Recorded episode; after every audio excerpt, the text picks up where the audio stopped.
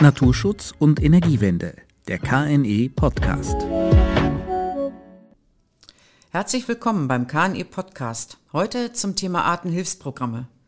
Im Koalitionsvertrag steht, dass ein nationales Artenhilfsprogramm aufgelegt werden soll, besonders für die Arten, die vom Ausbau der erneuerbaren Energien betroffen sind. Das KNE hat sich aus diesem Anlass mit dem Thema intensiv beschäftigt. Ich bin Anke Ortmann und was Artenhilfsprogramme sind, welche es gibt und was sie bewirken sollen, darüber spreche ich heute mit meinem Kollegen Holger Uhlenburg, Referent für naturverträgliche Windenergie im KNE. Hallo Holger, herzlich willkommen. Hallo. Ja, ich habe es eben angesprochen, im Koalitionsvertrag ähm, gibt es die Vereinbarung oder Vorschläge zu Artenhilfsprogrammen. Das ist ja nur ein Aspekt. Es gibt zahlreiche Themen und Vereinbarungen, die die Energiewende betreffen, insbesondere jetzt, wo der Ausbau beschleunigt werden soll. Heute wollen wir uns äh, einen Aspekt rausgreifen, und zwar das Thema Artenhilfsprogramme. Sicherlich ein Begriff oder ein Thema, wo es auch so Vorstellungen dazu gibt, aber letztendlich vielleicht gar nicht so richtig klar ist, was ist das eigentlich? Was verbirgt sich eigentlich hinter dem Begriff Artenhilfsprogramme und was sollen Artenhilfsprogramme bewirken? Ja, Artenhilfsprogramme dienen tatsächlich dem Erhalt von Tier- und Pflanzenarten, entweder einzelner Arten oder ganzer Artengruppen. Sie sollen letztlich dem Populationsrückgang äh, von Arten Einhalt gebieten oder die Bestandssituation viel besser noch verbessern.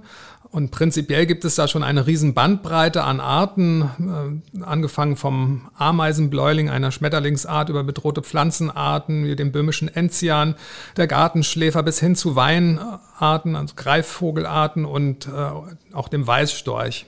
Und in der Regel sind diese Artenhilfsprogramme längerfristig angelegt. Ein Programm heißt halt, dass es mit speziellen finanziellen Maßmitteln unterlegt ist ähm, und dauerhaft Maßnahmen umgesetzt werden. Und in der Regel bestehen die aus mehreren Bausteinen. Zunächst beginnt man mal mit einer grundlegenden Erfassung ähm, der, des Bestandes der Arten.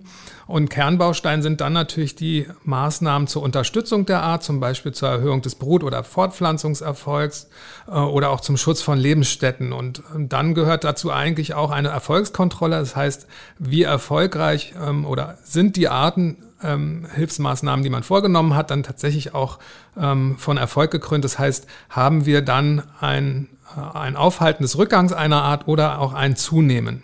Das äh, klingt ja jetzt nach ein bisschen mehr als, äh, sage ich mal, eine Blühwiese wird einfach angelegt und dann ist gut und damit ist vielleicht schon einer bestimmten Insektenart geholfen. Wer entscheidet das eigentlich oder wie wird entschieden, ob ein Artenhilfsprogramm aufgesetzt wird? Wie werden die, wie wird es finanziert? Das sind ja auch einige Kosten, die da zustande kommen. Und äh, wer setzt denn die Programme in der Regel in der Praxis dann um? Ja, die Umsetzung des Naturschutzes in Deutschland ist primär Aufgabe der Länder und dementsprechend wurden und werden auch eine Reihe von Artenhilfsprogrammen durch die Länder aufgesetzt und umgesetzt. Es gibt aber auch Programme auf Bundesebene, zum Beispiel zum Rotmilan das Land zum Leben Projekt im Rahmen des Bundesprogramms für die biologische Vielfalt. Und aktuell läuft noch ein äh, Projekt zur Mopsfledermaus. Und entsprechend werden dann diese Programme auch aus staatlichen Naturschutzmitteln der jeweiligen Länder oder des Bundes finanziert. Und äh, Beispiele für Kriterien, die bei der Auswahl der Arten eine Rolle spielen, sind äh, zum Beispiel die Gefährdungsgrade äh, in den Ländern anhand oder auch des Bundes anhand von rote Listen, ähm, der gesetzliche Schutzstatus, also ob ähm, hier für eine Art eine internationale Verantwortung zum Erhalt der Art besteht. Es können aber auch teilweise Sympathieträgerarten sein, also sogenannte Flaggschiffarten, die also besonders präsent sind ähm, ähm und vom Naturschutz als besonders wichtige Zielart angesehen werden. Und äh, umgesetzt werden diese Programme dann äh, durch ganz unterschiedliche Akteure. Das ähm, sind Naturschutzfachbehörden, auf Landesebene oder auch untergeordnete äh, Naturschutzbehörden. Häufiger werden Aufträge vergeben, zum Beispiel werden Gutachterbüros beauftragt, erstmal die Bestandserfassung ähm, vorzunehmen oder auch eine Maßnahmenkonzeption. Also äh, sprich, es wird ein, ähm, es werden Kartenwerke oder auch ähm, schriftliche Werke erstellt, ähm, die dann später bei der Maßnahmenumsetzung als Leitlinie dienen. Äh, es müssen ja artspezifische Maßnahmen umgesetzt werden ähm, um der Art letztlich zu helfen. Und bei der Umsetzung der Maßnahmen selber und bei der Kontrolle spielen dann einerseits die Behörden, aber zum anderen auch die Naturschutzverbände und vielfach auch der ehrenamtliche Naturschutz eine große Rolle. Okay, vielen Dank für den, für den umfassenden Überblick. Gibt es denn jetzt schon Artenhilfsprogramme für Arten, die im Zusammenhang mit der Energiewende stehen? Du hast dich ja ähm, in letzter Zeit intensiv mit dem Thema beschäftigt. Äh, was ist denn bei der Recherche rausgekommen? Wir wollten herausfinden, ob es auf Länder- oder Bundesebene eben schon Artenhilfsprogramme gibt die auch konkret windenergiesensible Brutvogelarten oder Fledermausarten betreffen, weil die äh, beiden Artengruppen ähm, letztlich im Fokus stehen, auch jetzt bei der Beschleunigung ähm, der Energiewende, insbesondere im Kontext der Windenergie. Und äh, die Recherche ergab ein recht heterogenes Bild. In einigen Ländern gibt es eine ganze Reihe von Artenhilfsprogrammen, in anderen äh, haben wir keine gefunden. Es gibt beispielsweise ein Artenhilfsprogramm äh, in mehreren Ländern für die Wiesenbrüter, äh, die in Bezug auf die Windenergie eher als störungssensibel gelten, gleichzeitig aber natürlich auch durch die intensive Landwirtschaft betroffen sind. Also man sieht schon, dass es da ähm, meistens nicht eine Ursache für den Rückgang von Arten gibt, ähm, sondern mehrere. Und ähm, die Windenergie ist sozusagen ein, ein, eine Vorhabensart, die ähm, von denen eben bestimmte Arten betroffen sein können.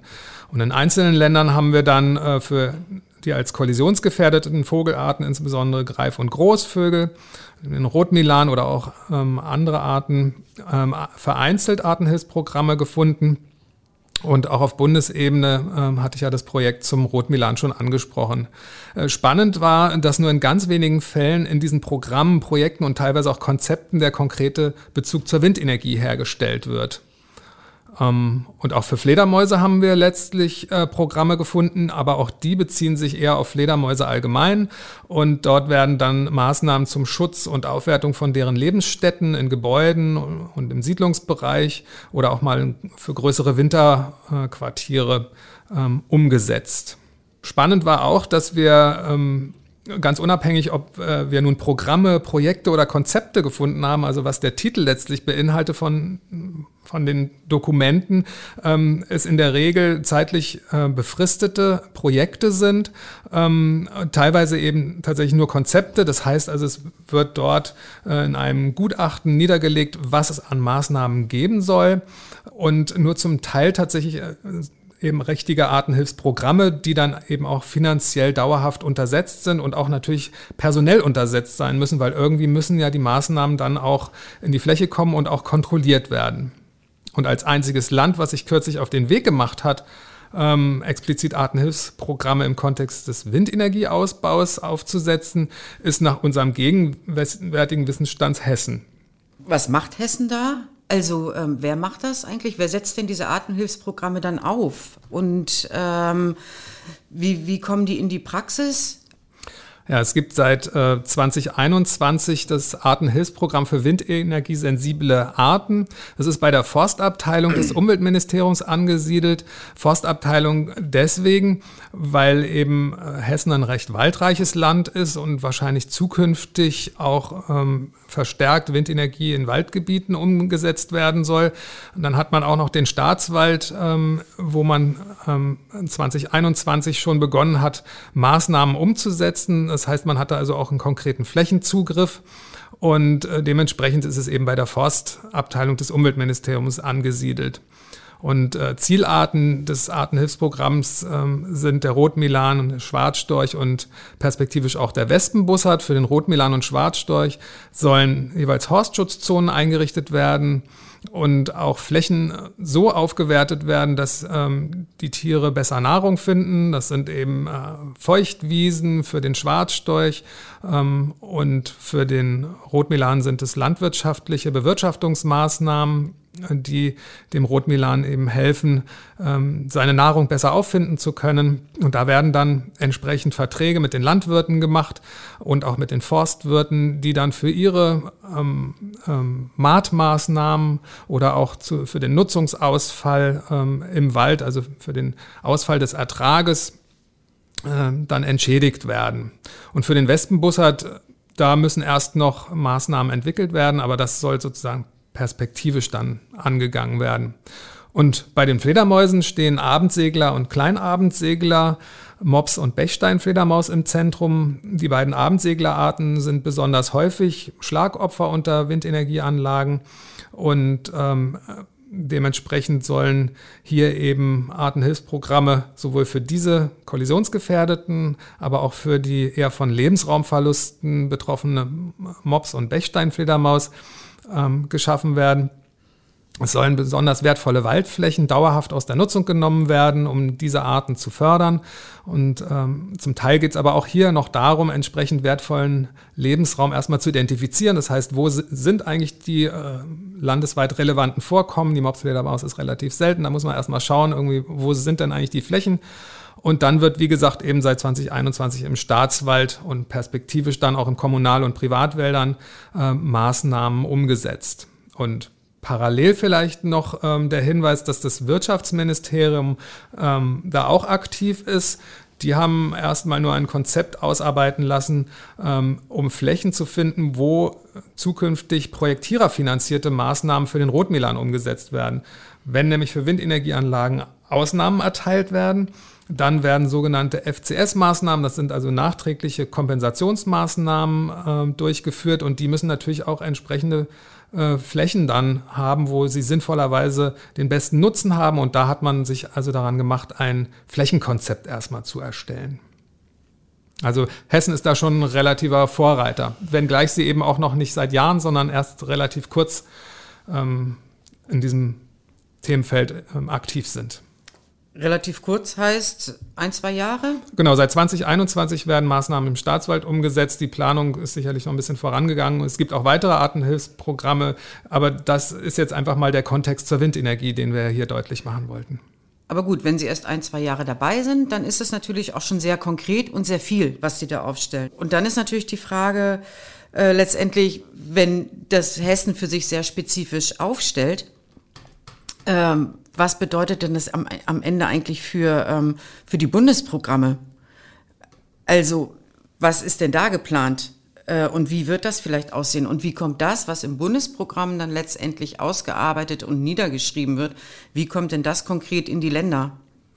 Also zunächst, es gibt ein Eckpunktepapier, was kurz vor Ostern äh, vom Umwelt- und Wirtschaftsministerium äh, veröffentlicht wurde zur Beschleunigung der naturverträglichen Windenergie.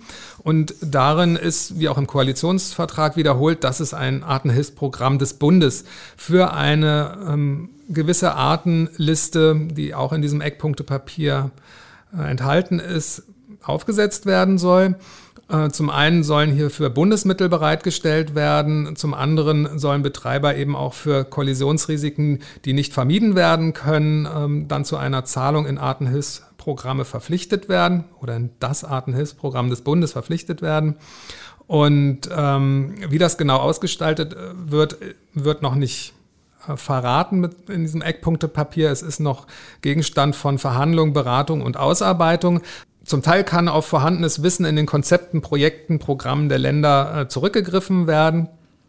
Ähm, für die Liste der Arten, die im Eckpunktepapier zu finden ist, müssen aber sicherlich noch äh, weitere Vorarbeiten geleistet werden, weil es eben noch nicht für alle Arten ähm, entsprechendes Vorwissen gibt.